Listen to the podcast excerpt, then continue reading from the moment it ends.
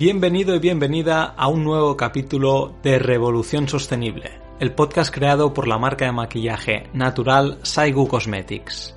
Yo soy David Hart y en este episodio hablo con Cristina Ibáñez, coordinadora en Barcelona de la ONG Anima Naturalis.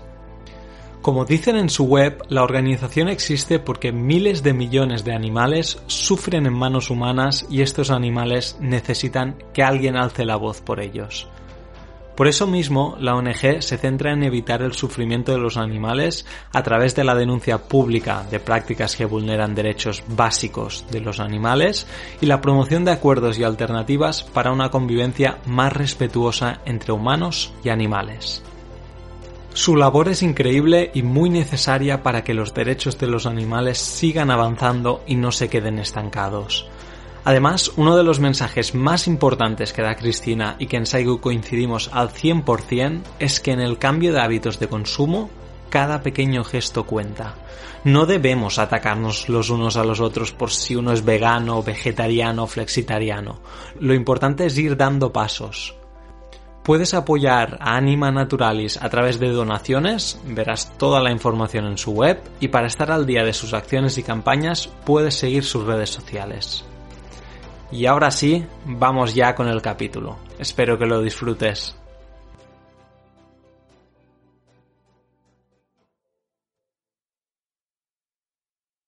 Hola Cristina, bienvenida al podcast Revolución Sostenible. Hola David, ¿qué tal? Pues me, hacía mucha ilusión que hiciéramos este podcast, Cristina, porque llevo tiempo queriendo hacer un podcast hablando sobre los derechos de, los animales y quién mejor que tú, ¿no? Con, toda la experiencia que tienes en Anima Naturalis, que nos pueda hablar sobre ello, ¿no? Y que nos hable sobre la misión, la visión que tenéis en, en, la organización. Pero bueno, antes de entrar en más detalle, para que no, para los que no conozcan Anima Naturalis, ¿Me podrías explicar qué es y sobre todo a nivel de filosofía y valores por lo que apostáis?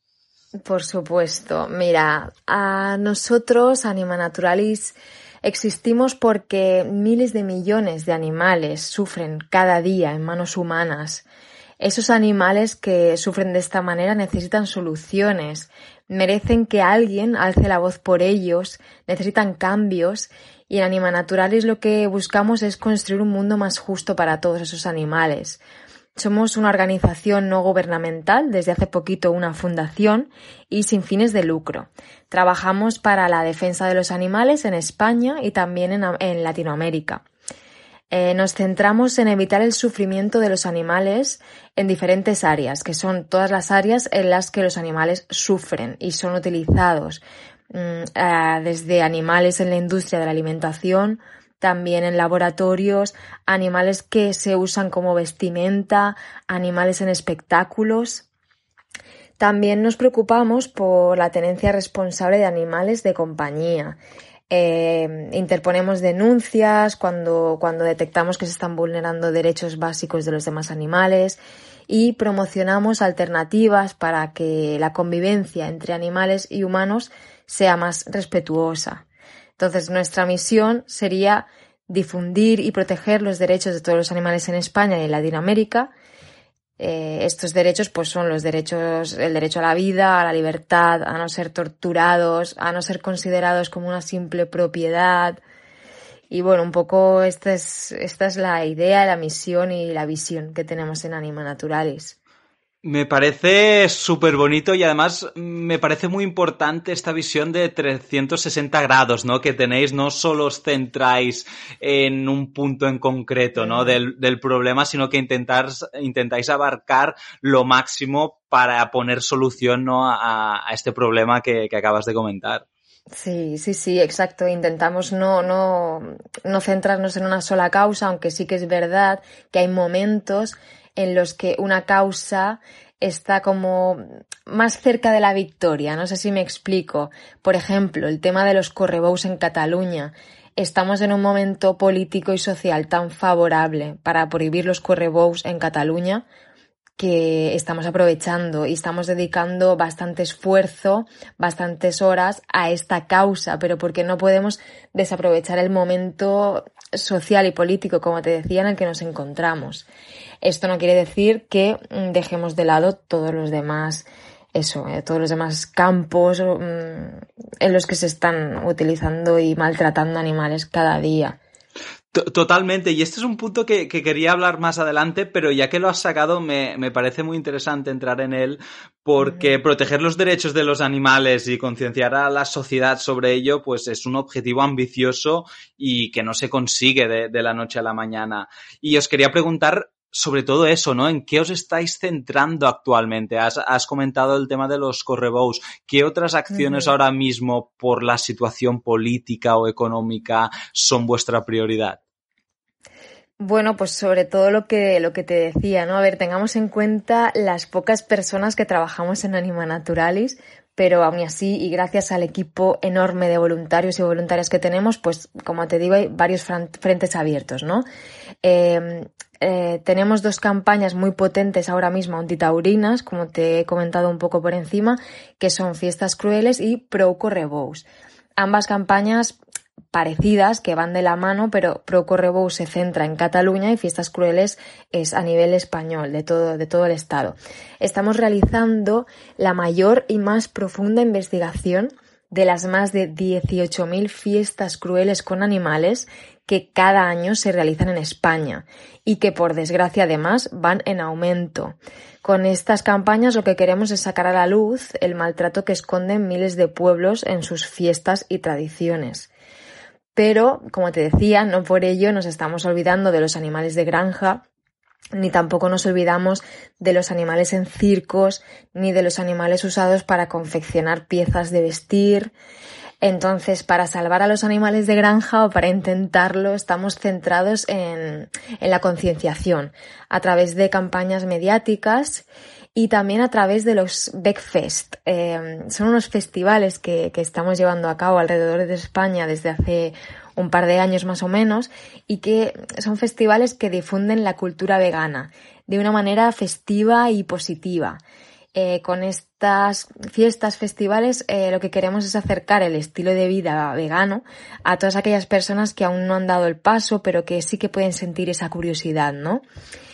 Eh, y también a nivel de veganismo nos acabamos de adherir a una campaña que se llama Ni un porc mes para las personas que no hablan catalán ni un cerdo más, eh, con la que exigimos que en Cataluña se ponga en marcha una moratoria inmediata en el otorgamiento de mm, autorizaciones para la instalación o ampliación de granjas porcinas.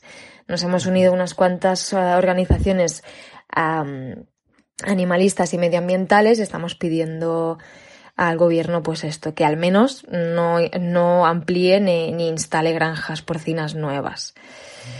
Y sobre circos con animales tenemos, em, formamos parte de Infocircos y estamos consiguiendo que, bueno, el año pasado fue un espectáculo y nunca mejor dicho porque conseguimos que muchísimas ciudades de España y muchas comunidades autónomas se declarasen libres de circos con animales salvajes.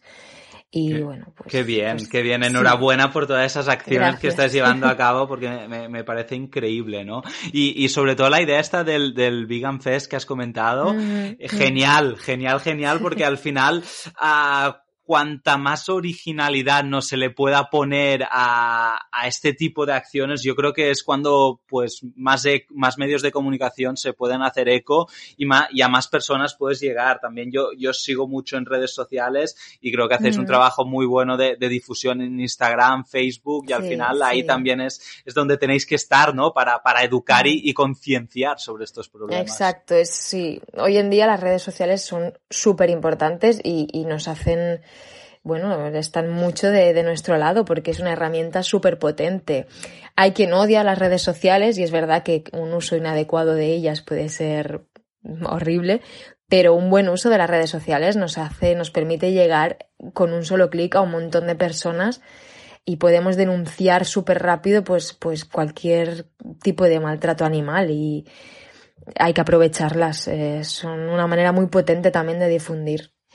Total, total. Y Cristina, tú como coordinadora aquí en, Barcelona, ¿cuáles son tus roles y funciones principales? ¿Tú estás también, digamos, e, en, la acción, ¿no? En esos eventos, en esas manifestaciones, o adoptas otro tipo de, roles?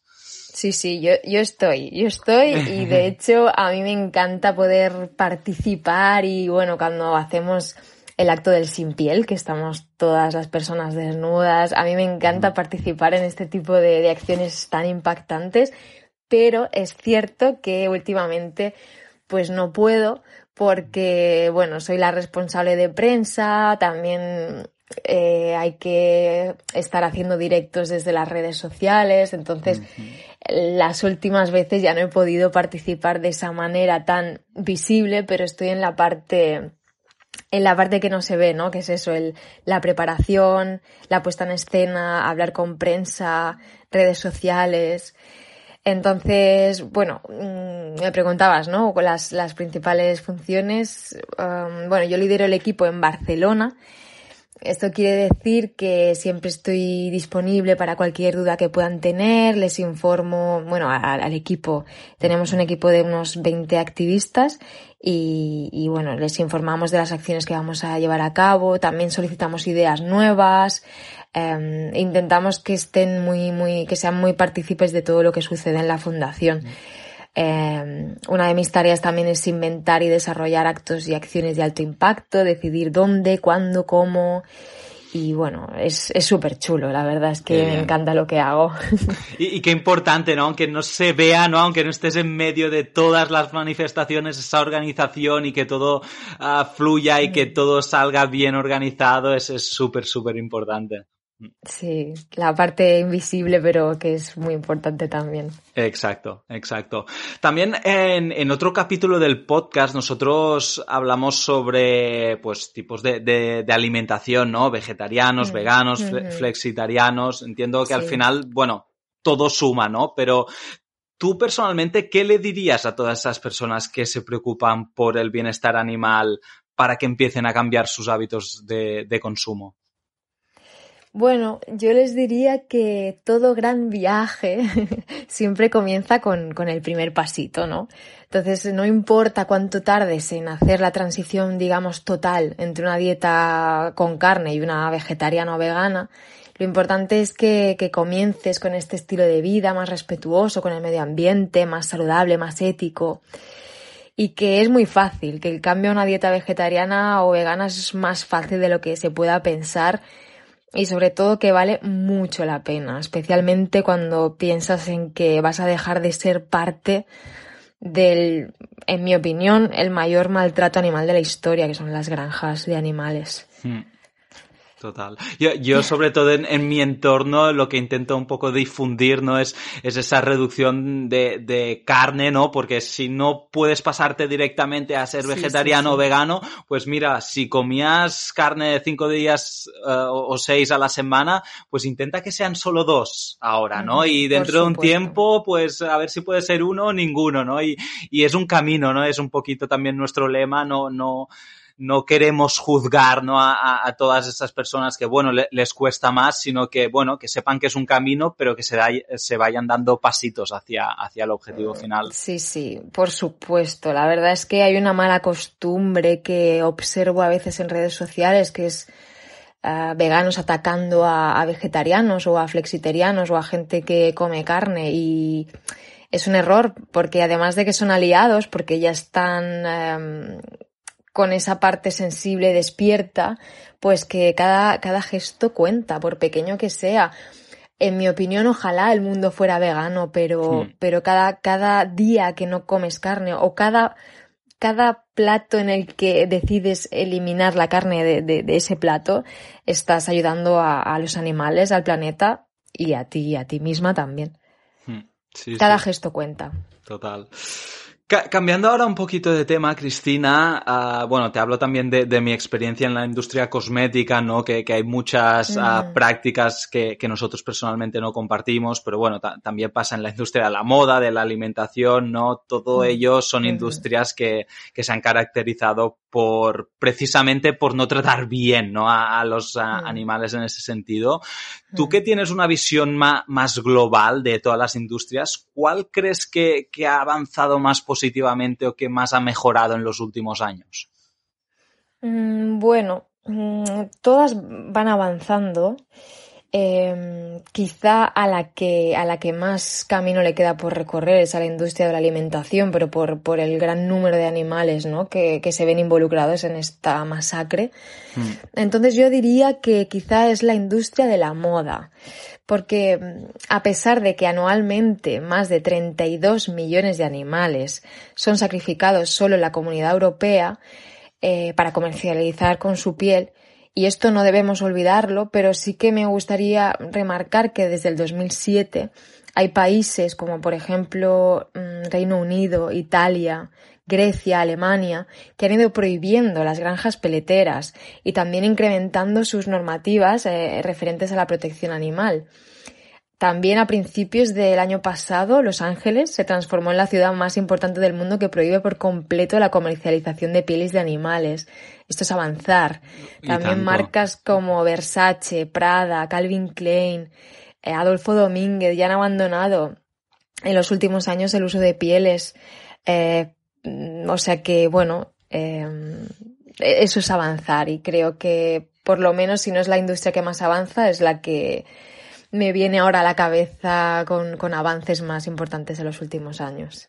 Y, que sigan muchos más, ¿no? Hasta el final, eh, mm, eliminarlo pues eh, radicalmente. Sí, sí, sí. Estamos cerca, estamos cerca. y, a nivel de países, ¿hay algún país que tengas tú como referencia a nivel de, protección de, los derechos de los animales? Mm, no te sabría decir uno. Lo que sí que te puedo asegurar es que España no es, eso, eso mm. seguro. Eh, pero hay países que creo que están haciendo las cosas bastante bien, de manera bastante ejemplar. Eh, leí no hace mucho que Luxemburgo eh, había declarado a los animales como seres sintientes con sentimientos que tienen derechos y que pueden experimentar angustia. Han prohibido el sacrificio de animales cuando, cuando este sacrificio solo tenga como objeto comerciar con la piel de esos animales. Eh, me viene a la cabeza Costa Rica, que es otro de los mejores países para los animales, que es el primer país del mundo en prohibir los zoológicos y la caza deportiva. Esto es maravilloso y un súper ejemplo a seguir. Holanda, que no tiene perros callejeros. Y, y, yo me pregunto cómo ha conseguido algo así, ¿no? Que parece súper difícil. Pues leí que era controlando la superpoblación de animales, eh, controlando la compra compulsiva de perros, eh, y para frenar esta compra, el gobierno asumió que, bueno, iba a pagar los gastos de las esterilizaciones y las castraciones, organizó campañas gratuitas para, para perreras. O sea que, bueno, ejemplos que me vienen a la cabeza de países que lo están haciendo bastante bien. Me, encantan, me encantan estos ejemplos y ojalá los, los, veamos prontito, ¿no? En, en España. Vaya.